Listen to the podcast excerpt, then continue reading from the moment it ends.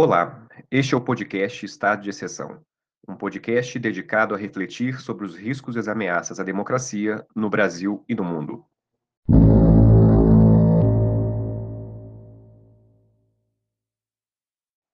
Converso hoje com Luiz Eduardo Soares, graduado em Letras pela Pontifícia Universidade Católica do Rio de Janeiro, mestre em Antropologia Social pela Universidade Federal do Rio de Janeiro doutor em Ciência Política pelo Instituto Universitário de Pesquisas do Rio de Janeiro e pós-doutor em Filosofia Política pelas universidades de Pittsburgh e Virgínia, nos Estados Unidos. Luiz é professor visitante na Universidade Federal do Rio de Janeiro e foi secretário nacional de Segurança Pública. É autor, dentre outros livros, de Desmilitarizar, Segurança Pública e Direitos Humanos, publicado pela editora Boitempo em 2019. Como são organizadas as polícias no Brasil? Há no Brasil 56 polícias, duas federais, a Rodoviária Federal e a Polícia Federal, e 54 polícias estaduais, duas por estado, incluindo aí o Distrito Federal. Sempre são duas por estado, uma civil, outra militar. A polícia militar é aquela que tem como responsabilidade as tarefas preventivas, ostensivas, uniformizadas, ou que são cumpridas de modo ostensivo por profissionais uniformizados, enquanto que a, a Polícia Civil cabem as tarefas da investigação. Elas, por isso, seriam complementares: prevenção, persecução criminal, atuação ostensiva, uniformizada e, de outro lado, as, as responsabilidades investigativas propriamente ditas. Elas formariam, assim, um todo coerente. Né? A ideia do modelo é da cooperação entre as duas instituições em cada estado e a complementariedade das suas atribuições, das suas responsabilidades, das suas práticas. É, não é isso efetivamente que acontece, como nós veremos mais adiante. Mas é essa a pressuposição que está inscrita formalmente no modelo. O modelo, tal como descrito, estabelecido pelo artigo 144 da Constituição. O, eu acho que algumas características devem ser enfatizadas. Em primeiro lugar, esse modelo é único no mundo e se ele fosse uma descoberta, uma invenção genial brasileira, se ele fosse nossa uh, jabuticaba singular e apetitosa, já teria inspirado outros países mundo afora. Não é isso que acontece, que nós sabemos. Uh, os resultados têm sido desastrosos, res resultados da aplicação prática desse modelo. E não sou eu que o digo, eu, eu apenas concordo com a imensa maioria dos profissionais que atuam na área, inclusive os próprios e as próprias policiais. As pesquisas realizadas nos últimos 15 anos confirmam a, a avaliação. Essa é uma avaliação amplamente majoritária. A avaliação de que o modelo policial com que nós contamos está falido. Efetivamente não funciona, é disfuncional, é irracional e, e gera muito mais problemas do que soluções. Nós trataremos disso adiante. Um outro aspecto é a a divisão que há no interior de cada uma das polícias. É curioso, né? porque nós temos duas polícias em cada estado e essa conta não fecha, apesar né, da, da ideia da complementariedade. E há também como que duas polícias no interior de cada uma delas. É como se essa dia de se reproduzisse por um mecanismo especular e cada uma das instituições assimilasse essa uh, divisão. No caso das polícias militares, nós temos dois universos distintos: o universo dos oficiais e o universo dos não oficiais ou das praças. São mundos de fato diferentes, separados por um muro, ou melhor, por um teto que impede a progressão dos de baixo, por mais competentes, dedicados, qualificados que sejam ou se tornem, por melhores, mais meritórias que sejam as trajetórias profissionais. É, não há como uh, obter uma, algum tipo de reconhecimento que alce o profissional ao estágio superior, a, a esse universo superior dos oficiais. Quem entra por baixo já sabe que terminará seus dias profissionais debaixo desse teto, não será capaz de, de furá-lo. Terminará ali como, como sargento. É, e o, do outro lado, nós temos os oficiais que já ingressam na instituição formando-se como oficiais e sabendo que que o céu é o limite do ponto de vista estritamente institucional, é claro. Eles podem ou elas progredir até o cargo máximo, podem chegar a coronéis e podem vir a comandar a sua instituição. O, essa distinção também é uma originalidade brasileira, porque é difícil compreender como é que se preserva um tipo de mecanismo desse tipo, na medida em que ele é estritamente negativo negativo relativamente à experiência que cada um, cada uma tem, cada profissional tem a respeito do pertencimento à sua corporação. Negativo do ponto de vista da construção de solidariedade, de coesão negativo relativamente, inclusive, à própria vivência da hierarquia e da disciplina. Porque, vejam, um, uma coisa é, é, se saber subalterno relativamente à posição do oficial, tendo de, de lhe prestar obediência, na perspectiva de que aquelas são posições circunstanciais, móveis, né? é, naturalmente cambiantes, decorrentes de trajetórias que se desenvolvem em tempos distintos, ou seja, quem está embaixo poderá chegar à posição superior é, com a evolução profissional, fazendo os cursos, passando pelas seleções internas, o que seja, mas a ascensão não lhe está previamente, antecipadamente vedada.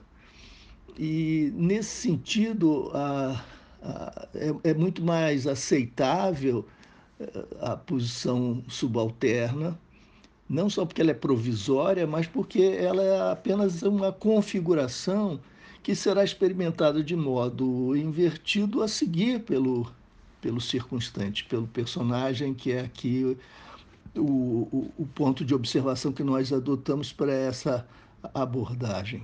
Não é?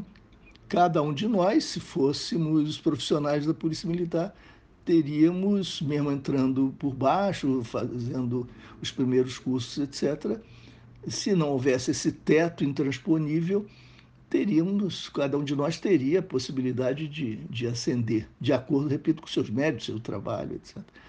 É óbvio que a possibilidade de ascensão integra, coesiona e viabiliza a, o funcionamento mais adequado dos mecanismos internos. Imaginemos agora o que se passa na Polícia Civil. É, nós temos ali um quadro análogo ao mundo dos delegados e o mundo dos não delegados, né, que são os inspetores, investigadores, os detetives, os escrivãos, enfim, aqueles e aquelas que são agentes da polícia, da Polícia Civil. Isso vale também para a Polícia Federal. A Polícia Rodoviária Federal é a rigor a única que tem uh, homogeneidade funcional, né? os seus agentes uh, assumem responsabilidades na divisão interna do trabalho, mas não se organizam de modo hierárquico, rígido e as divisões não são intransponíveis, não há absolutamente essa dificuldade. Mas as demais polícias civis, sim, são repartidas, são divididas entre esses dois universos. É, nós podemos nos colocar na pele de um agente. Imagine a seguinte situação: um agente ou uma agente, uma profissional da Polícia Civil, está ali na instituição, digamos, há, há 20 anos e, e resolve fazer concurso para delegado. É, porque, vejam, há essas, esses dois universos institucionais distintos que compõem uma mesma instituição, na Polícia Civil, e o ingresso a cada uh, um desses uh, mundos se dá por, por concursos específicos. Né?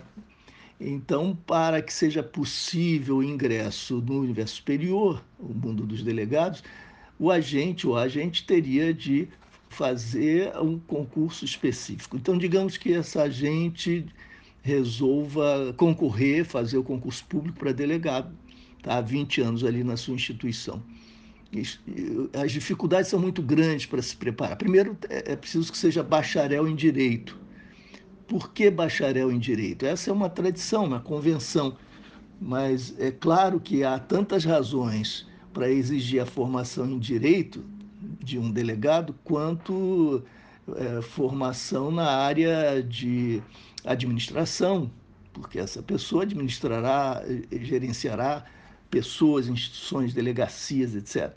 Ou uh, antropologia, sociologia, psicologia, etc. Nós sabemos segurança pública uh, envolve a legalidade, mas se dá de acordo com dinâmicas próprias que requerem interdisciplinaridade na abordagem, na análise, portanto, essa exclusividade a bacharéis de direito, a meu juízo, não se justifica. Mas, enfim, de qualquer modo, vamos voltar ao exemplo.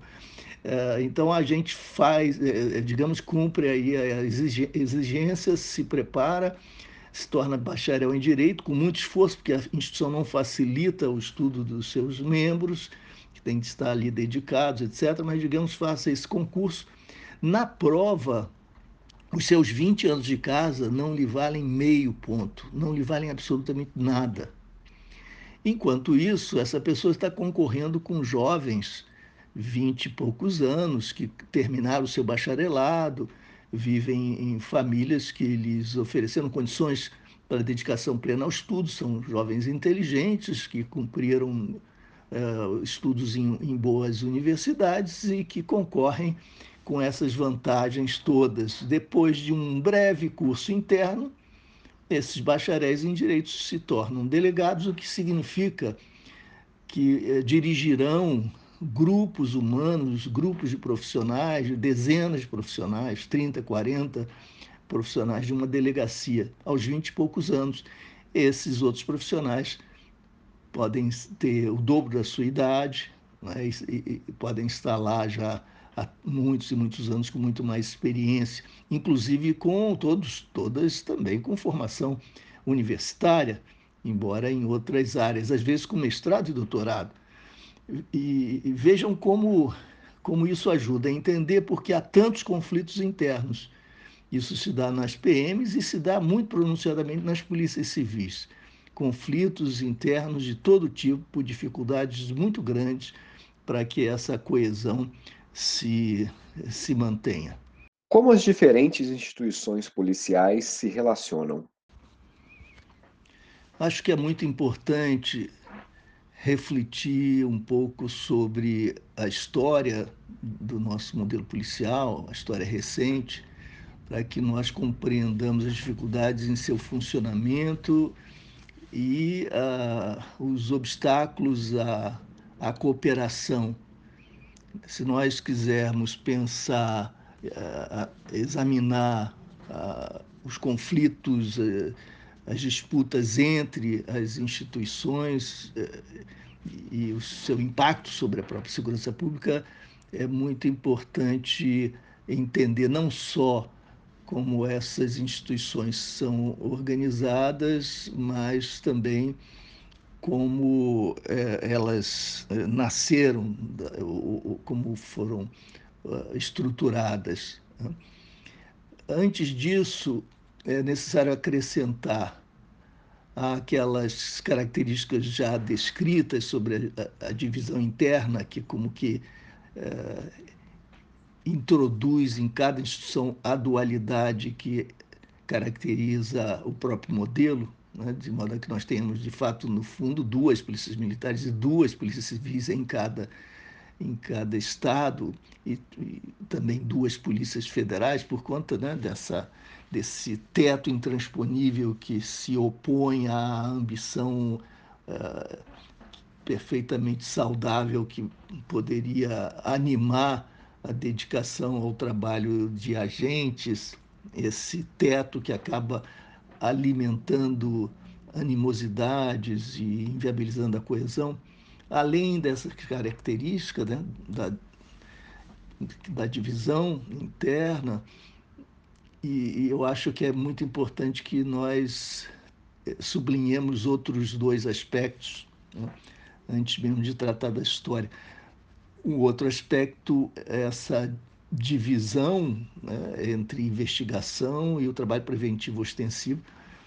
Essa divisão também única é, no mundo é, é em si mesma extremamente problemática, porque é, pode parecer né, que, que, se trata apenas de um ajuste simples para que a complementaridade é, funcione sem barreiras, mas talvez o, o, exemplo que nos ajude a compreender as dificuldades venha melhor da, da escrita. Vamos imaginar que tenhamos de escrever um texto e que nós então distribuamos entre nós as tarefas da seguinte maneira: uh, João escreverá os verbos, Maria os substantivos, a Teresa os adjetivos, o Francisco os advérbios e mais.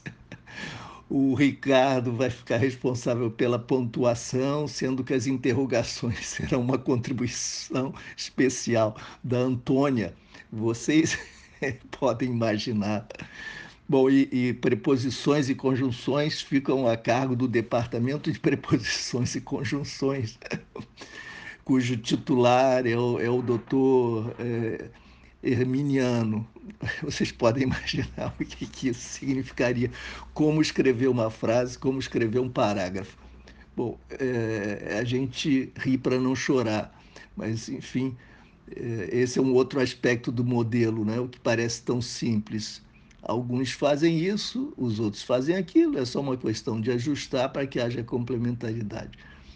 Então, eu já destaquei a divisão interna das instituições, essa dualidade né, que separa eh, delegados de agentes oficiais de, de praças. É, mencionei as dificuldades para a divisão do ciclo do trabalho policial. É, e dei o, o exemplo da construção das frases e das é, significações de, de, modo coletivo. E, e, o terceiro aspecto, muito importante, é a própria natureza militar de uma das polícias estaduais, né, da Polícia Ostensiva Preventiva. Tudo está determinado lá no artigo 144. O fato de ser militar, o que é que significa exatamente? Porque há muita discussão em torno da hipótese que eu, eu e, e tantas e tantos outros defendemos da desmilitarização, há dificuldades no entendimento, há múltiplas definições, etc. E há até aqueles que se dizem contrários à desmilitarização e depois enunciam a, a alguma proposta que supostamente seria alternativa e quando fazem apenas reiteram exatamente os pontos defendidos pelos que sugerem a desmilitarização. Há uma verdadeira Babel nesse campo, por isso é, é muito importante que, que, todos e todas sejamos claros. Né? A, a, a natureza militar da polícia ostensiva preventiva se dá, sobretudo, por um vínculo orgânico que liga o exército às polícias militares. Esse vínculo orgânico se dá por meio de um, um núcleo burocrático formal que supostamente desempenharia funções reguladoras em algumas áreas. Isso não tem sido de fato aplicado, mas consta legalmente como um elo eh, orgânico a vincular as instituições, o Exército, as polícias militares. Então, está ah, construída legalmente a porta pela qual transitam, ah, digamos, eh, regimes de autoridade, eh, ordenamentos, regulações, e transitam de forma unilateral, vertical, do Exército para a Polícia Militar, evidentemente. Repito, isso, esse liame não tem sido usado, não tem se tornado um recurso uh, útil, né, mas pode vir a, a sê-lo, né, e com implicações muito importantes. Mais do que isso, há elementos. Da legislação, a despeito do fato de que legalmente o governador de estado é o comandante ou é responsável pelo comando da, da Polícia Militar, cumprindo-lhe, inclusive, é, nomear o, comandante-geral, o coronel ou comandante-geral, a despeito dessa determinação legal muito clara, muito explícita, o, por outro lado, há é, linhas também é, normativas que deixam brechas para ambiguidades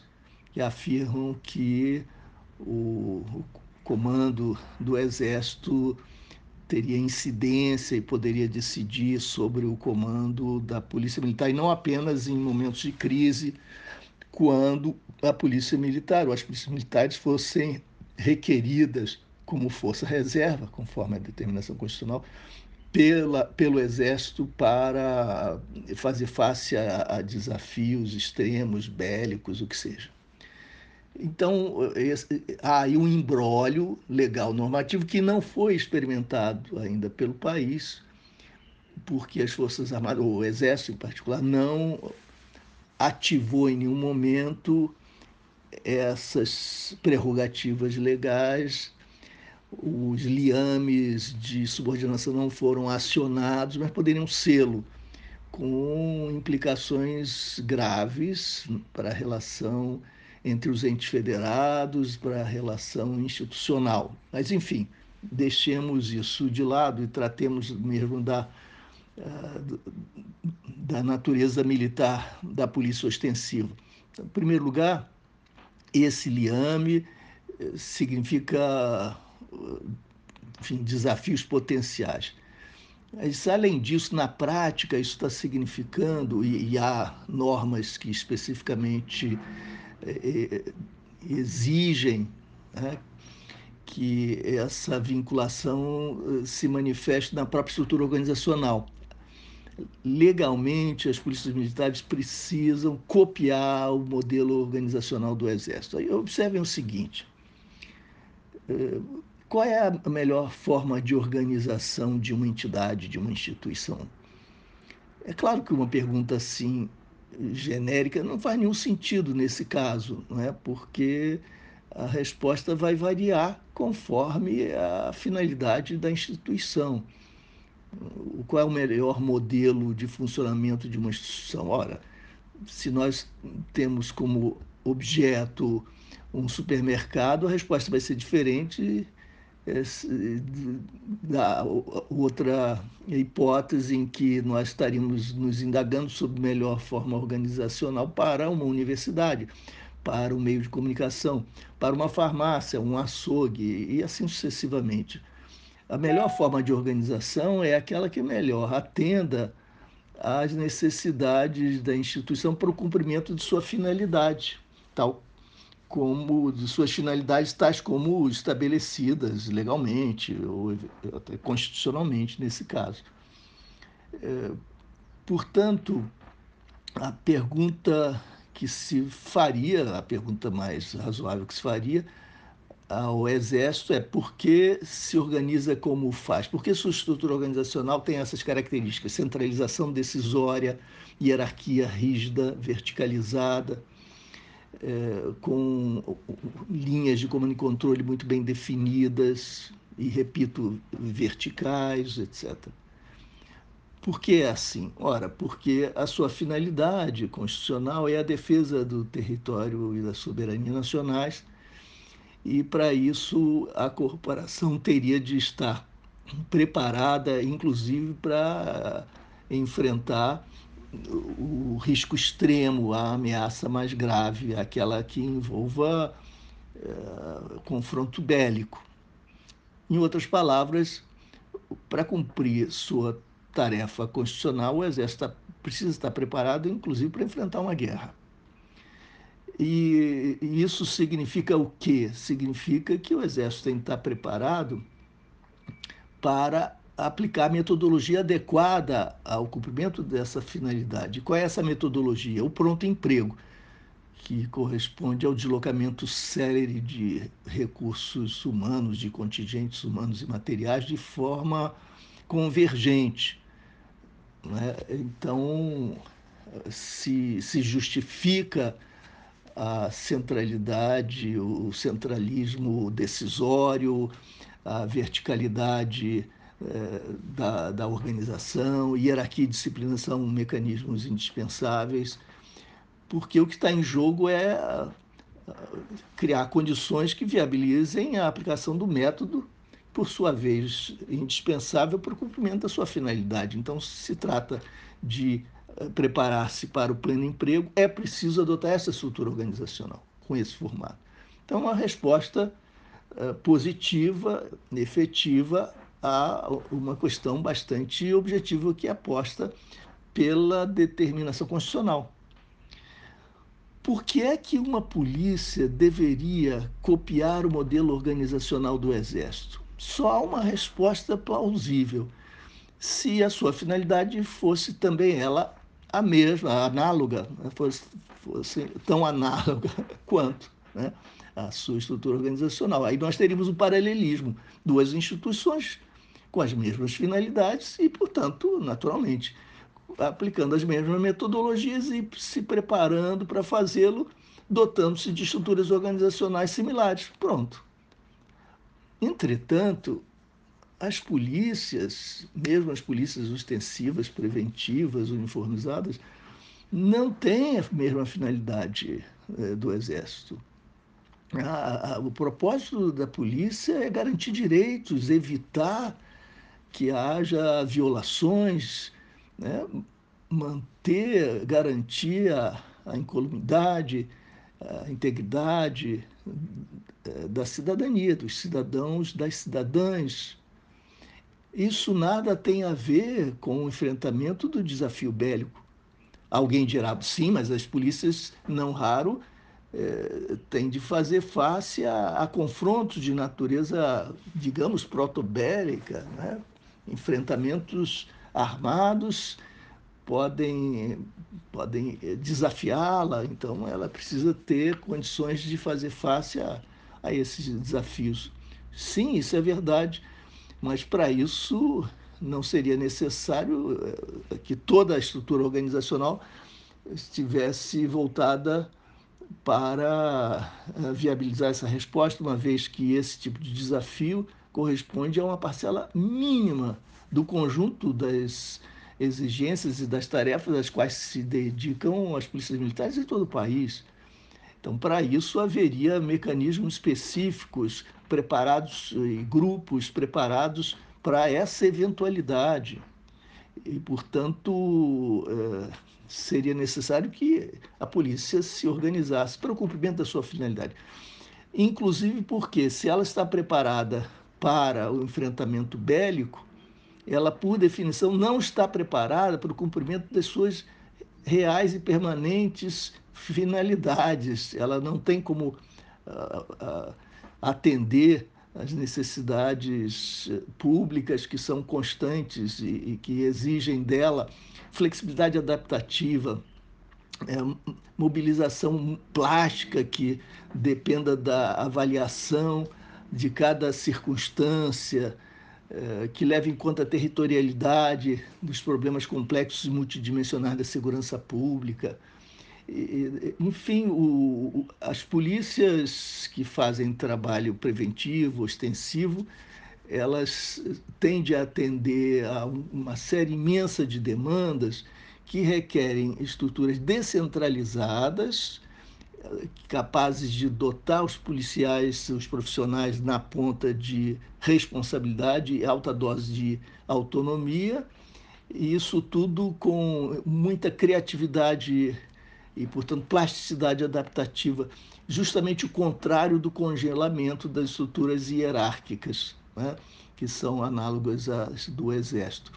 Ora, então, eu ainda não expus a, a história recente da formação do modelo, mas acho que agora completei a, a apresentação introdutória, porque compartilhei com vocês os aspectos que me parecem centrais para que nós compreendamos o, o modelo. É? A divisão do ciclo do trabalho policial, as divisões que se dão no interior das próprias instituições, a expectativa de complementaridade que é frustrada pelas, uh, pela própria natureza da organização, os problemas que advêm do caráter militar da polícia ostensiva. Como se configura o envolvimento de policiais com a política brasileira na atualidade? Durante o período da transição democrática, um processo que reproduziu uma dinâmica típica da história brasileira, negociações pelo alto, entendimento entre as elites, eh, transições sem ruptura, por meio de negociações, uh, em que a continuidade se sobrepôs à descontinuidade, sem negá-la. Eh, durante esse período da transição para a democracia, os egressos do antigo regime, os representantes da ditadura militar, os militares, ainda exerciam influência significativa, não o suficiente para que pudessem ditar os rumos do processo propriamente, ou definir-lhe e impor-lhe uma agenda, mas suficiente para determinar limites, para exigir limites e, desse modo, indiretamente controlar as ambições do próprio processo de transição. Então, a correlação de forças era de tal ordem que foi possível, e esse é o fato que nos importa nesse momento, aos militares eh, ditar alguns rumos ou, ou delimitar possibilidades de mudança, eh, circunscrevendo uma área institucional que funcionaria como uma espécie de reserva estratégica. É como se eles dissessem à nação: brinquem de democracia para lá, aqui ninguém toca. Esse espaço é nosso e não será abafejado pelos ares de mudança, pelos novos tempos democráticos. Essa é a área sob o nosso domínio, sob nossa responsabilidade, sob nossa tutela, nossa, dos militares, que a despeito, repito, do declínio da ditadura, se mantinham ainda ativos e influentes. E essa área sob reserva, que foi mantida como que congelada, cristalizada, que não foi tangida pela transição, pela mudança, pelo processo de democratização, é a área constituída pelo campo da segurança pública, campo institucional da segurança pública, e pelas próprias corporações militares, pelas próprias instituições militares, as Forças Armadas. E assim, na Constituição, nós temos lá os artigos 142, que este deixa alguma ambiguidade, é, que é muito expressiva da natureza tensa daquela negociação, e o artigo 144, que eh, desenha a arquitetura institucional da segurança pública e o modelo policial. O, essa reserva estratégica que circunscreveu as instituições da segurança pública acabou sendo responsável pela criação do que eu chamo enclave institucional. Porque, vejam, as instituições policiais, ou modelo de sua organização, modelo forjado pela ditadura.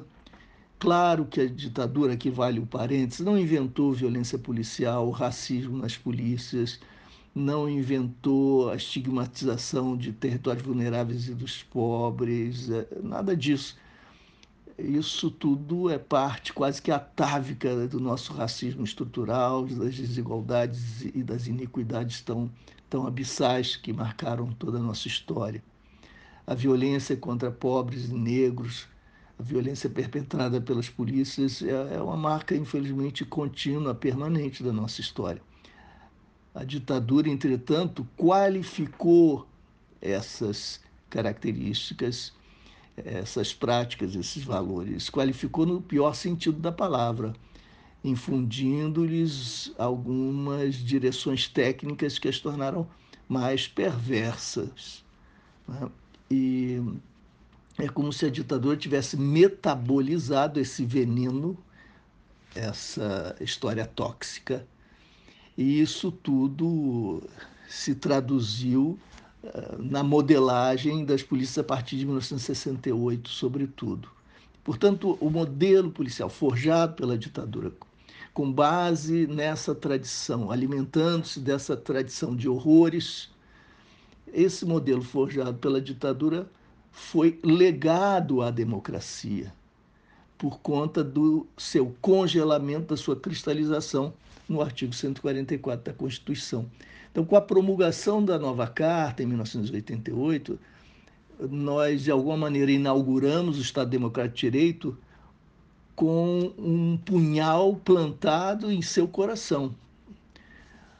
É como se nós tivéssemos efetivamente uma transição em curso que levaria o país bem longe na linha da democratização, com a incorporação de novos ativismos, novos protagonismos, com, a, com conquista de, de tantos novos direitos, com ampliação de expectativas, com a incorporação à agenda de questões como redução da desigualdade, enfrentamento do racismo estrutural, do patriarcalismo, dos preconceitos que chegariam inclusive ao enfrentamento dos estigmas é, homofóbicos, transfóbicos, etc. E, por outro lado, simultaneamente, é como se nós, então, é, tivéssemos ali instaurado uma outra temporalidade contraditória com os tempos democráticos tão, tão vivos, a despeito de seus limites e contradições, mas tão dinâmicos.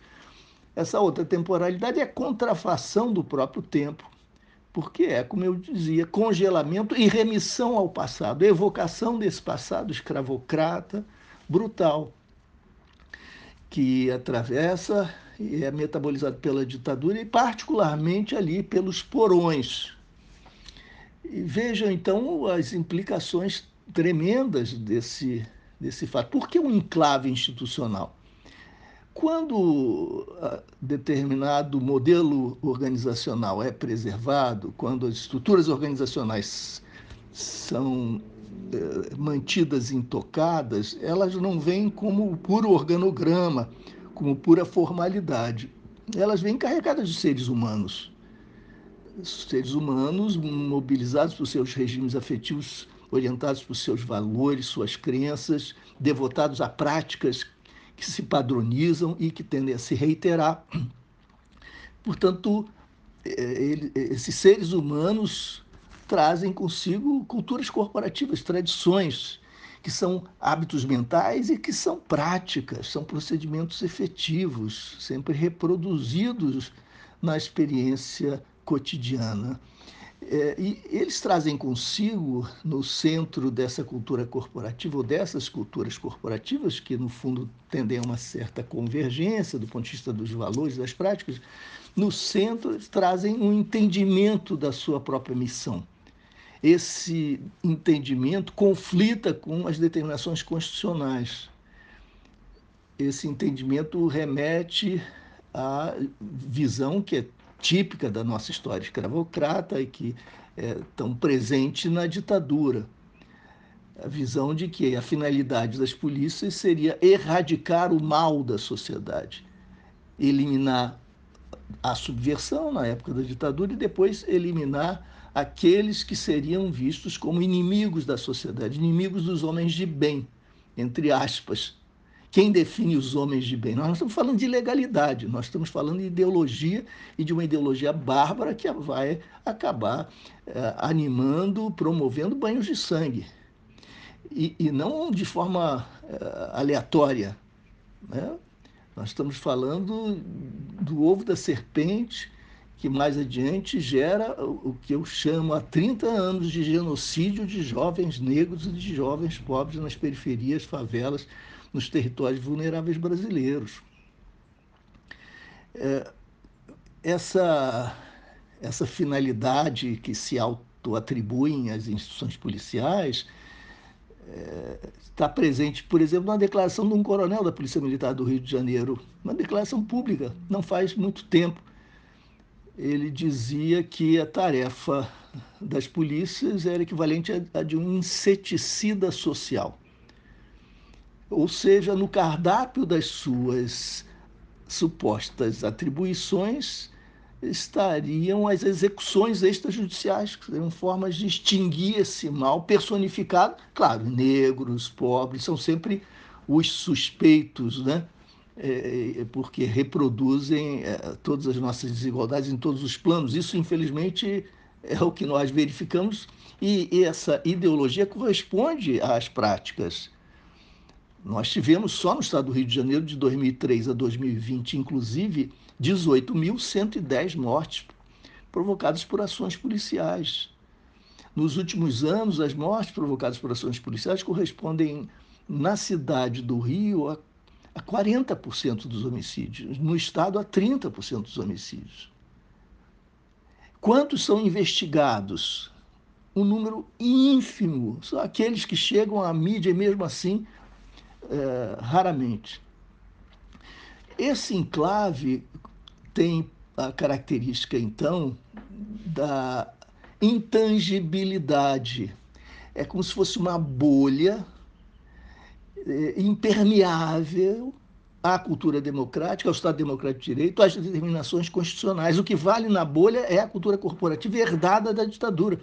Esse enclave é o legado da ditadura à democracia, que assim se parte ao meio, por isso eu dizia punhal cravado no coração da democracia. Como é que o Estado Democrático de Direito pode ter vigência se no seu interior as forças da segurança agem com autonomia ilegal?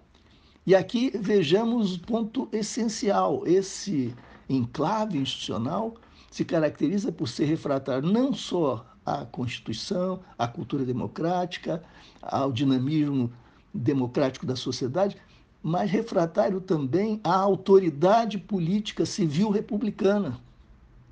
Isso é, é mais uma marca dessa ilegalidade flagrante, que é constitutiva mesmo do enclave, por isso o enclave, por ser refratário à institucionalidade republicana e à autoridade política civil. Os governadores não comandam as polícias, nunca o fizeram e lidam com essa sua relativa impotência. É claro que isso varia de, de acordo com os tempos, com, com as regiões, com os estados, com as conjunturas, evidentemente há variações, assim como tudo o que eu digo tem que levar em conta modulações, heterogeneidades, pluralidade, porque nós estamos falando de um universo que hoje corresponde a quase 700 mil pessoas. Portanto, tem de ser necessariamente um universo plural. E é evidente que há conflitos internos, inclusive contra tendências. Mas o que predominou, o que deu as cartas até agora, foi esse processo de autonomização ilegal com essas implicações que nos conduzem à barbárie, reproduzindo desigualdades, racismo estrutural, aprofundando as nossas iniquidades ao, ao extremo. E isso só foi possível por conta da cumplicidade por omissão ou ação do Ministério Público, a despeito de tanta eh, gente bem intencionada, de tantos promotores, tantas promotoras que se esforçaram, que dedicaram a vida a reverter essa tendência. Mas, lamentavelmente, a tendência que imperou foi a da cumplicidade diante da autonomização ilegal desse corpus institucional, desse enclave. A justiça abençoou a autonomia ilegal, segmentos políticos eh, até investiram nesse processo demagogicamente, porque há épocas na sociedade de segmentos sociais numerosos aprovam as práticas bárbaras com, em aliança com, com segmentos também da mídia e de outras instituições, de modo que o enclave só é enclave, só se mantém e se reproduz como tal por conta de um conjunto de cumplicidades. É, quando nós então observamos o universo das polícias, nós nos deparamos com esse leviatã tentacular que precisa ser domesticado pelo Estado Democrático de Direito, pela democracia, pela Constituição, precisa ser submetido aos limites legais, à legalidade. Hoje, a legalidade constitucional é uma utopia revolucionária que salvaria milhares e milhares de vidas caso se impusesse. É, portanto, toda descrição que eu fiz a respeito das polícias, de suas dificuldades intrínsecas, dos problemas atinentes ao modelo policial, etc., tudo isso tem de estar refratado, tem de ser analisado sob a mediação desta conjuntura política tão, tão grave, uma conjuntura, digamos, eh, que, que se estende no tempo até o período da transição, pelo menos. Então, é, tudo se agrava, se complexifica.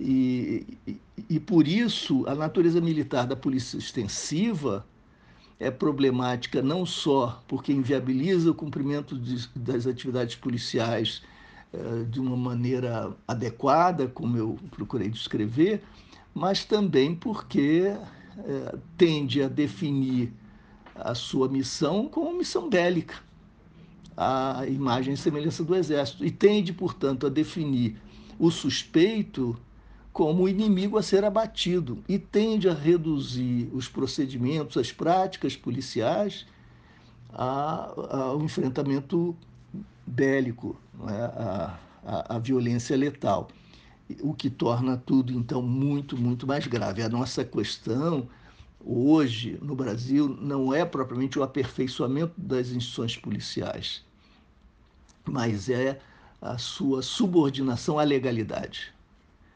E isso implicaria ah, o rompimento do enclave como tal, é? para que essas instituições se subordinassem à autoridade política civil e passassem a funcionar de acordo com as determinações constitucionais. E isso é o que é absolutamente decisivo e anterior a quaisquer outras questões, né, por mais importantes que elas sejam. E, evidentemente, isso não significa subestimar a importância das pautas corporativas dos policiais e de seus movimentos. Isso não significa negligenciar a importância de que eles e elas, profissionais de polícia, sejam valorizados profissionalmente. Não é possível exigir deles e delas respeito aos direitos humanos e aos mandamentos constitucionais, desrespeitando-os e submetendo-os à exploração é, humilhante, indigna, né? exploração do seu próprio trabalho. Nós temos agora de refletir sobre as implicações desse quadro todo para a política é, atual, é? para a, a, a situação que nós vivemos. E claro que há muitas outras questões que ficaram à margem dessas considerações, como as guardas municipais, o papel dos municípios, enfim, haveria muito mais a dizer. O que são e como agem as milícias? Considerando tudo o que eu disse, acho que é perfeitamente compreensível a, a conclusão. As polícias eram bolsonaristas avant la lettre, quer dizer, eram bolsonaristas antes de Bolsonaro. E quando eu digo as polícias, por favor, compreendam há nesse universo, insisto, uma pluralidade irredutível, há conflitos, divergências, porque nós estamos falando de universos humanos gigantescos. Há variações regionais, há variações no tempo, e, portanto, a homogeneização é sempre uma caricatura.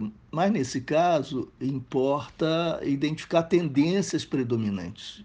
Eu estou me referindo a tendências predominantes. E, e, desse ponto de vista, é perfeitamente possível sustentar que as polícias eram bolsonaristas la lettre, porque eram ah, defensoras de valores protofascistas, esses oriundos da ditadura, eh, que por sua vez era herdeira do pior da nossa tradição escravocrata, iníqua, exploradora, né?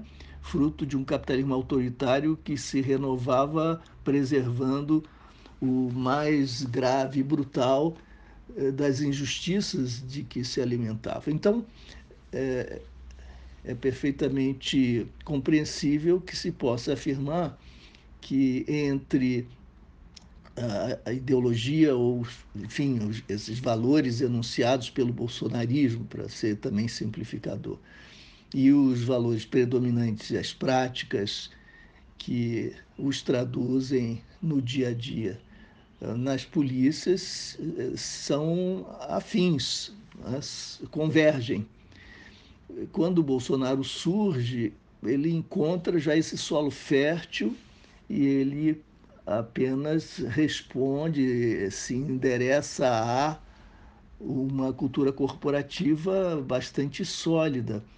É como se ele passasse então a expressá-la e a inscrever-se na institucionalidade política, corporificando-a.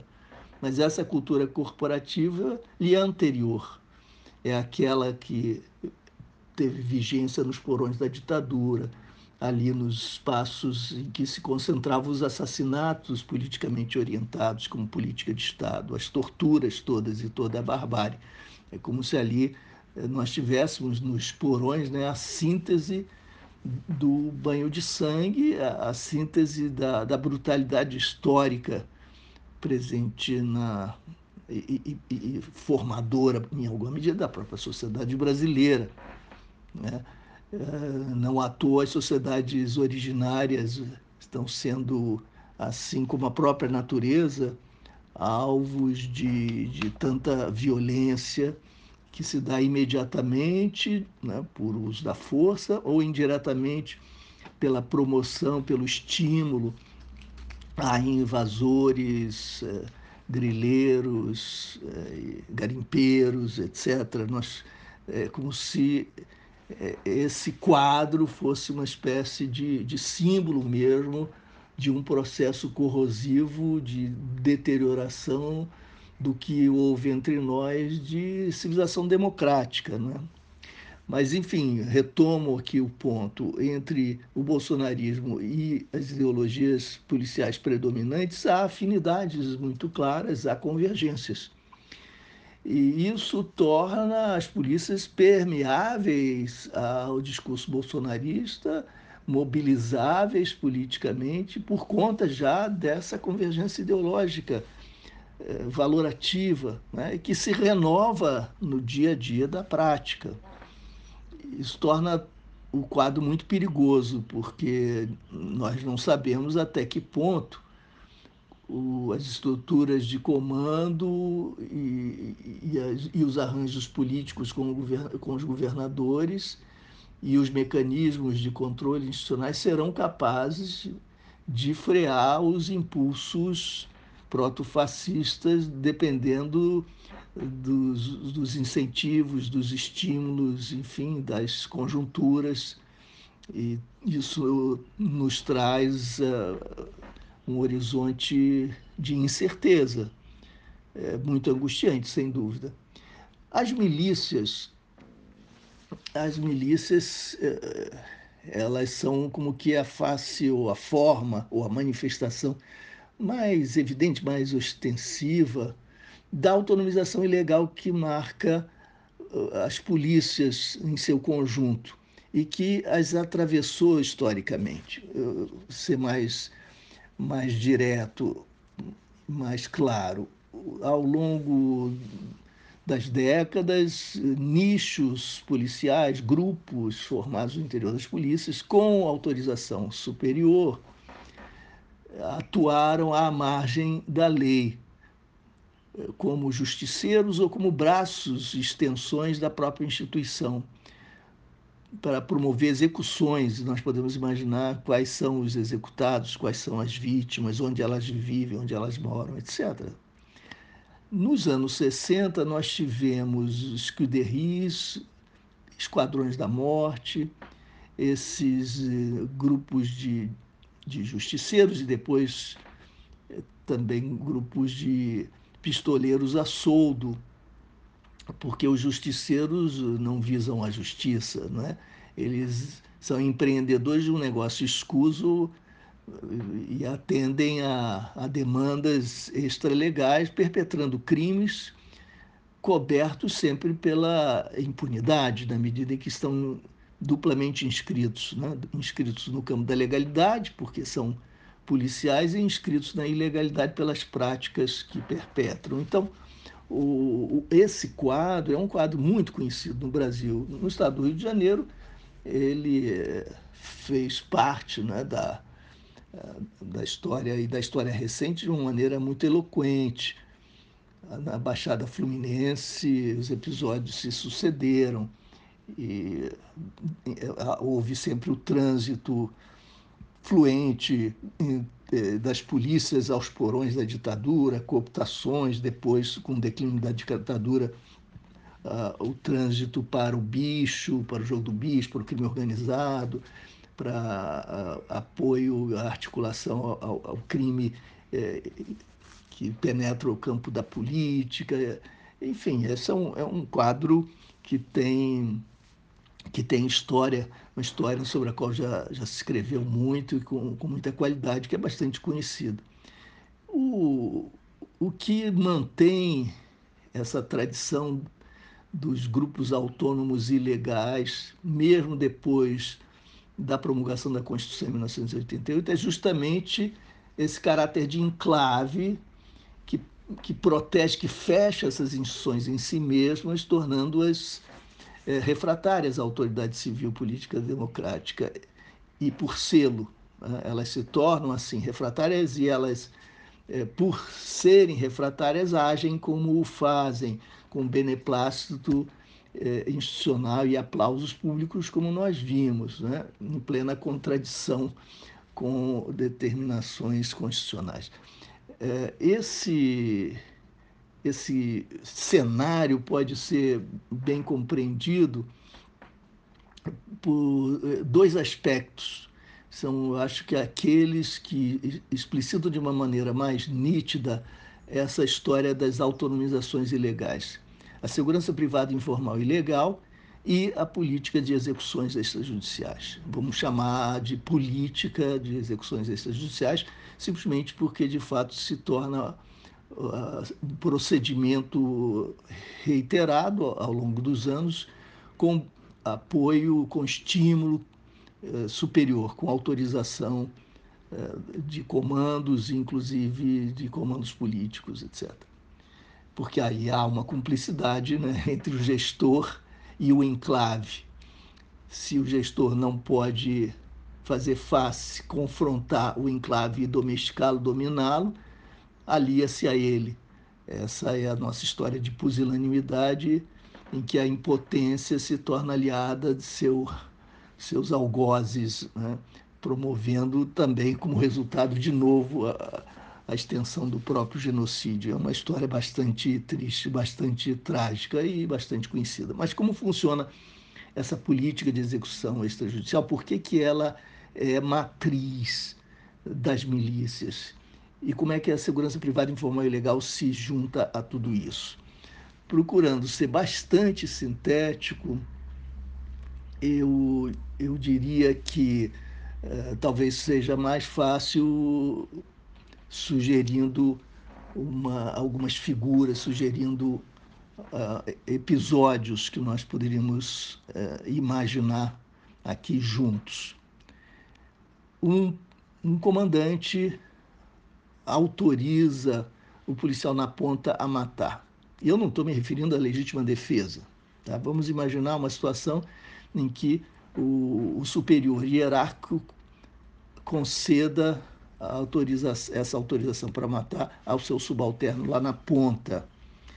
E repito, não se trata de, de, legítima defesa, evidentemente. Legítima defesa é um direito universal, segundo todas as declarações internacionais de direitos humanos, é absolutamente é, é constitucional. Não se trata de legítima defesa de ninguém, nem do policial. Eu me refiro a matar, executar extrajudicialmente. Tá? Então, suponhamos essa situação em que o superior conceda é, e autorize o subalterno a matar. É, haverá várias reações, é claro que esse tipo de ordem ou de concessão ou de autorização será recepcionado, interpretado e aplicado de modos distintos. Os indivíduos são diversos, os grupos são diferentes. Mas, via de regra, o que tem ocorrido e o que aconteceu, e nós acompanhamos empiricamente no Rio de Janeiro, por exemplo, foi o seguinte: aqueles que se dispunham a um certo tipo de comportamento receberam essa autorização e, e a interpretaram da seguinte maneira: eu posso matar, mas posso não fazê-lo. Ou seja, eu posso negociar a sobrevivência. Eu posso vender a vida. E não há moeda que se valorize tão seriamente, que se inflacione tanto quanto a vida. Porque cada um dá o que tem e o que não tem para sobreviver. Então, temos aí um, um grande negócio pela frente. Então imagine a situação: o policial num beco, numa favela, dirá ao suspeito rendido: eu posso matá-lo, não me custa nada, não me custará rigorosamente nada. Ao contrário, um parêntese, durante alguns anos no estado do Rio de Janeiro, isso foi inclusive considerado bravura, e isso acabou correspondendo a um aumento salarial por meio de uma gratificação por bravura, que se chamava eh, popularmente gratificação faroeste, mas que era incorporada ao salário permanentemente. Então, olha, não me custa nada. Posso matá-lo, mas posso não fazê-lo. Quanto você me dá por sua vida? Você, vocês que me ouvem é, é, podem imaginar uh, a quantidade de vezes em que diálogos desse tipo se deram. É claro que sob modalidades as mais diversas. Isso suscita uma evolução econômico-micropolítica, digamos assim, porque toda a economia tende a uma certa racionalização para se organizar e viabilizar a sua exploração em níveis crescentemente lucrativos. Então, é, mesmo que essa economia seja ilegal e bárbara. Então, se inicialmente nós tínhamos negociações ad hoc no varejo do cotidiano, nos encontros e desencontros pelos becos e favelas. Mais adiante, nós tivemos a organização desse processo, em que nichos policiais negociavam com, por exemplo, eh, facções criminosas ou grupos de traficantes, de modo a terceirizar riscos e privatizar lucros, organizar o processo para que ele seja menos perigoso, trabalhoso e seja mais previsível e, portanto, mais lucrativo para os policiais. E daí surgem os contratos, os acordos que estabilizam essas relações. Acordos que correspondem, portanto, a uma sociedade. Eh, eh, os parceiros convivem e celebram o que no estado do Rio de Janeiro se chama, se chama arrego, que é uma corruptela do, do arreglo, do acordo, né, do contrato. E esse contrato pode prever um pagamento fixo ou um percentual sobre ganhos do, do tráfico, e o que seja, com certa assiduidade maior ou menor, certa é, forma de, de, distribuição e modos de operação, que evidentemente variam. A partir de anos em que esse acordo se dá. E vejam, é, não há crime importante no Rio de Janeiro sem a participação das polícias. O tráfico, que foi durante muito tempo matriz criminal relevante ou a mais relevante por várias eh, razões, sempre existiu a partir da sociedade com os segmentos policiais, a partir da cumplicidade, do acordo com os segmentos policiais, né? apesar da grande hipocrisia do discurso oficial. É, foi fonte de renda fundamental para segmentos significativos das polícias, não apenas polícia militar, polícia civil também. É, não estou generalizando, estou me referindo a nichos, a segmentos, a grupos, mas que se tornam muito poderosos e que prosperam, que se expandem, que se multiplicam. A partir de muitos anos de experiência, os policiais percebem o seguinte: esses policiais corruptos percebem o seguinte. Antes de eu, de eu chegar, apresentar essa conclusão dos policiais, um parêntese. É curioso que certas opiniões, certas pessoas que imaginam que é, o, a execução extrajudicial é um recurso para o enfrentamento do crime e que estariam dispostas a tolerar essa ilegalidade em nome da segurança pública.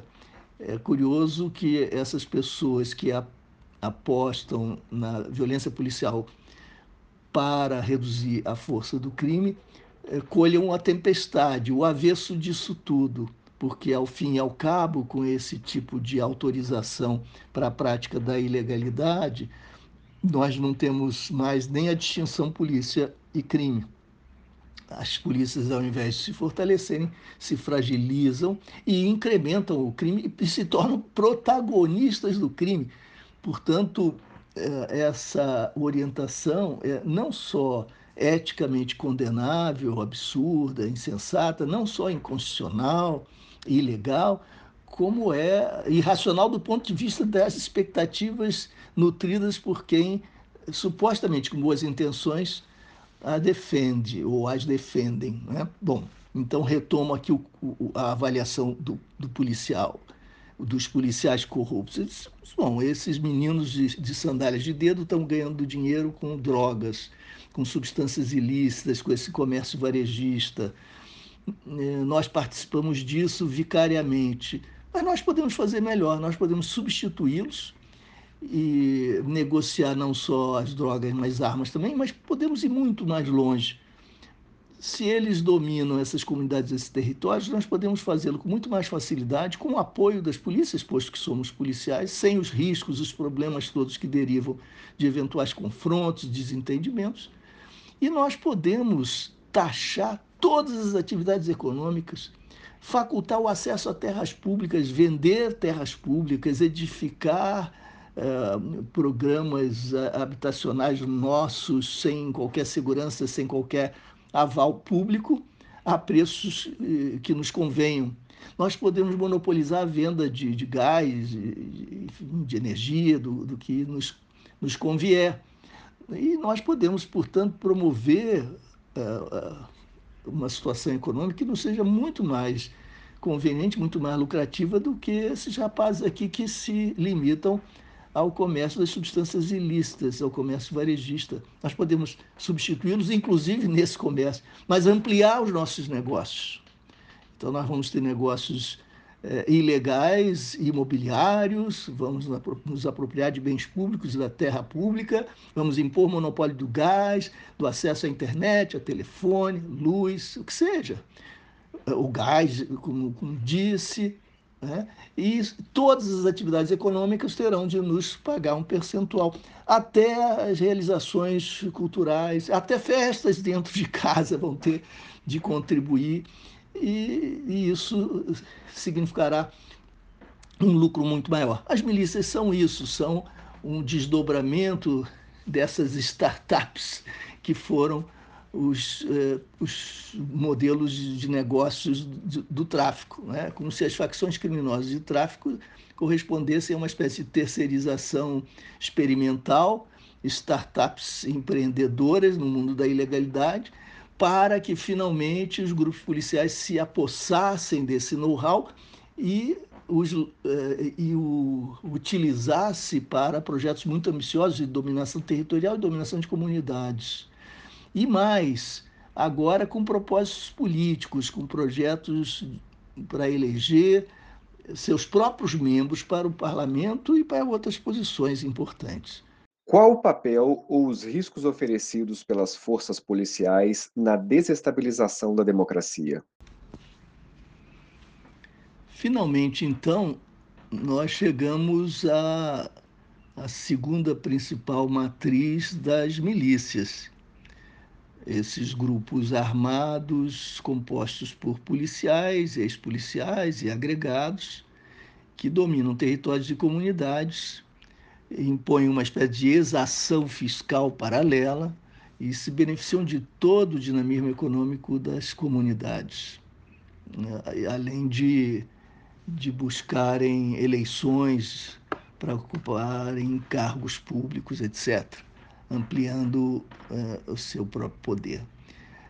Essa segunda matriz, a primeira é a política de execuções extrajudiciais, essa segunda matriz, e ambas remetem ao passado das autonomizações ilegais, e ambas são viabilizadas pela existência do enclave, né, do próprio enclave institucional, sobre o qual eu falei bastante, é, a segurança privada informal e ilegal deve é, ser compreendida segundo a, uma chave de leitura que me parece muito, muito simples. Os orçamentos públicos para a segurança em todo o país são gigantescos. Mesmo assim, é, de um modo geral, insuficientes para pagar salários dignos à massa policial salários suficientes para a massa policial, não para, para as elites policiais, para oficiais ou delegados, mas para a massa policial, as camadas é, inferiores das instituições policiais. E por isso se torna muito conveniente para os governos estaduais que os policiais se dediquem ao segundo emprego, ao bico, porque desse modo complementam sua renda. Isso reduz as chances de que haja reivindicações, demandas salariais que impactariam o orçamento público, poderiam inclusive promover desestabilizações políticas, etc. Então, convém o segundo emprego. Os policiais vão buscar o segundo emprego para completar a sua renda na área de sua especialidade, como todos nós e todas nós fazemos. No caso deles, a, a sua especialidade é segurança, então vão se aplicar à segurança privada.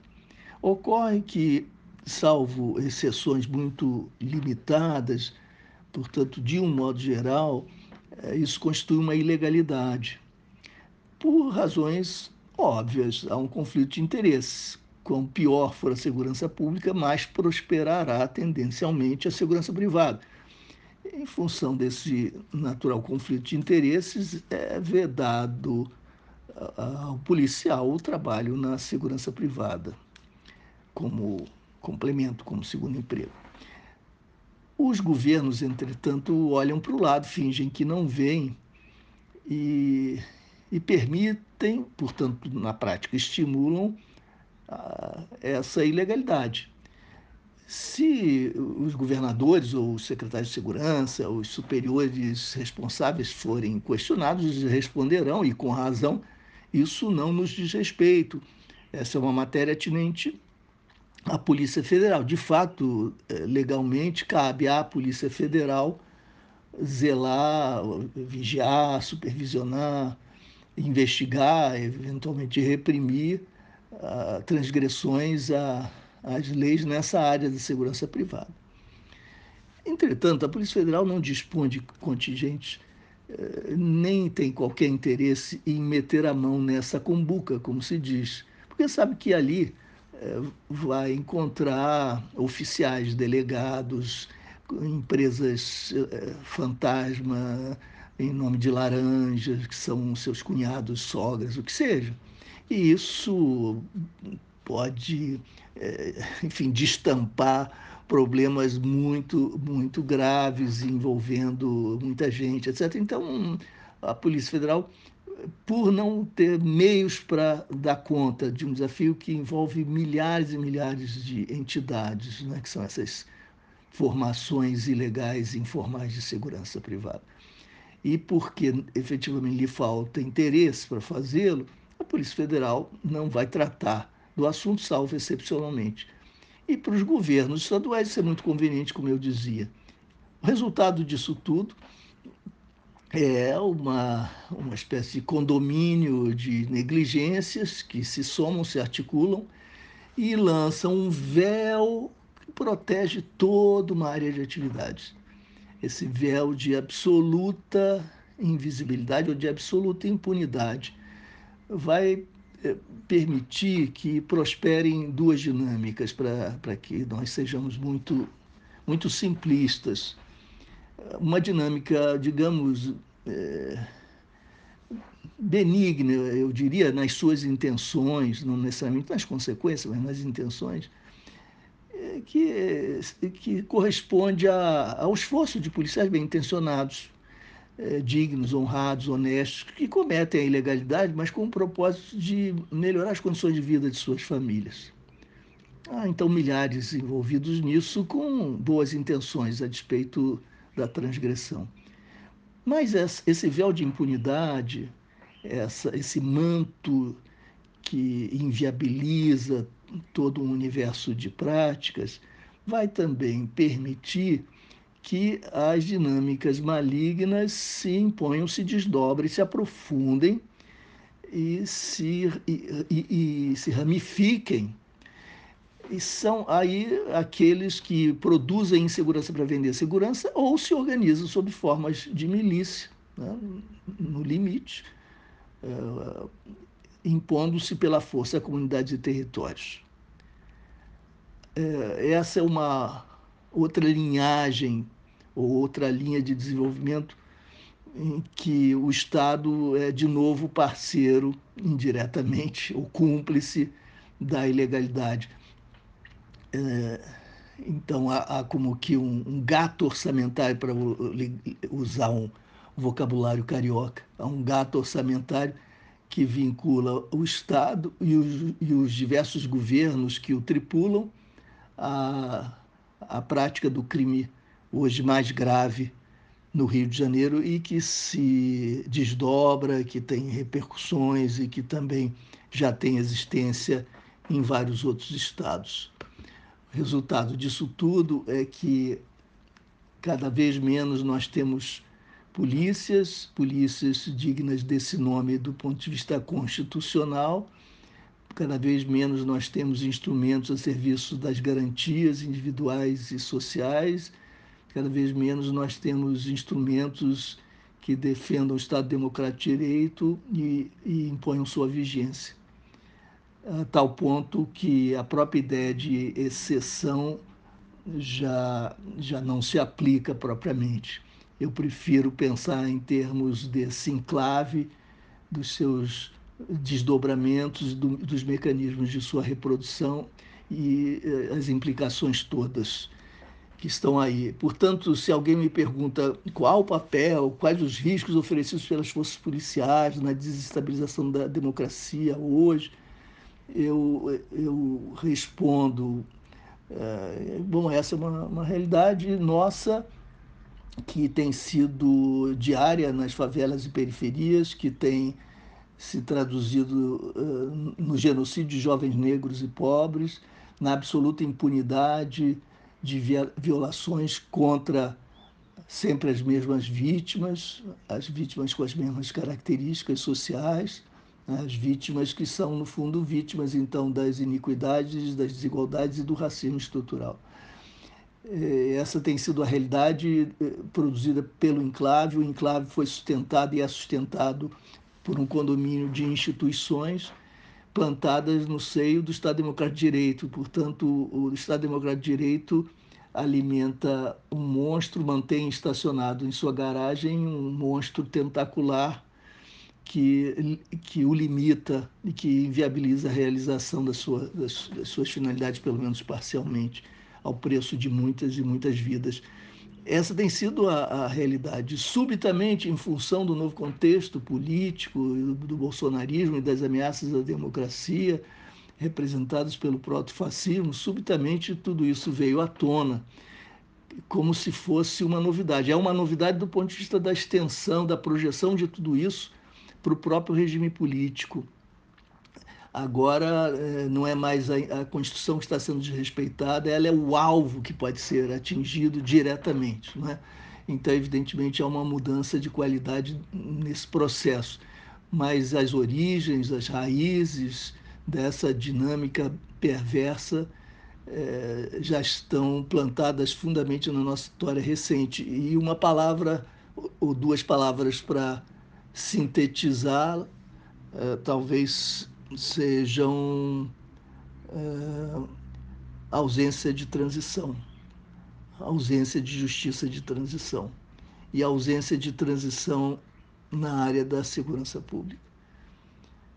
O que fazer não, a luta é pela democracia, a luta é pela Constituição e seria também a luta para que esse enclave fosse finalmente rompido como enclave e para que nós tivéssemos a refundação dessas instituições agora é, libertas, por assim dizer, desta bolha que a, a tornaram refratárias né? a, a democracia e a autoridade civil política ao controle popular.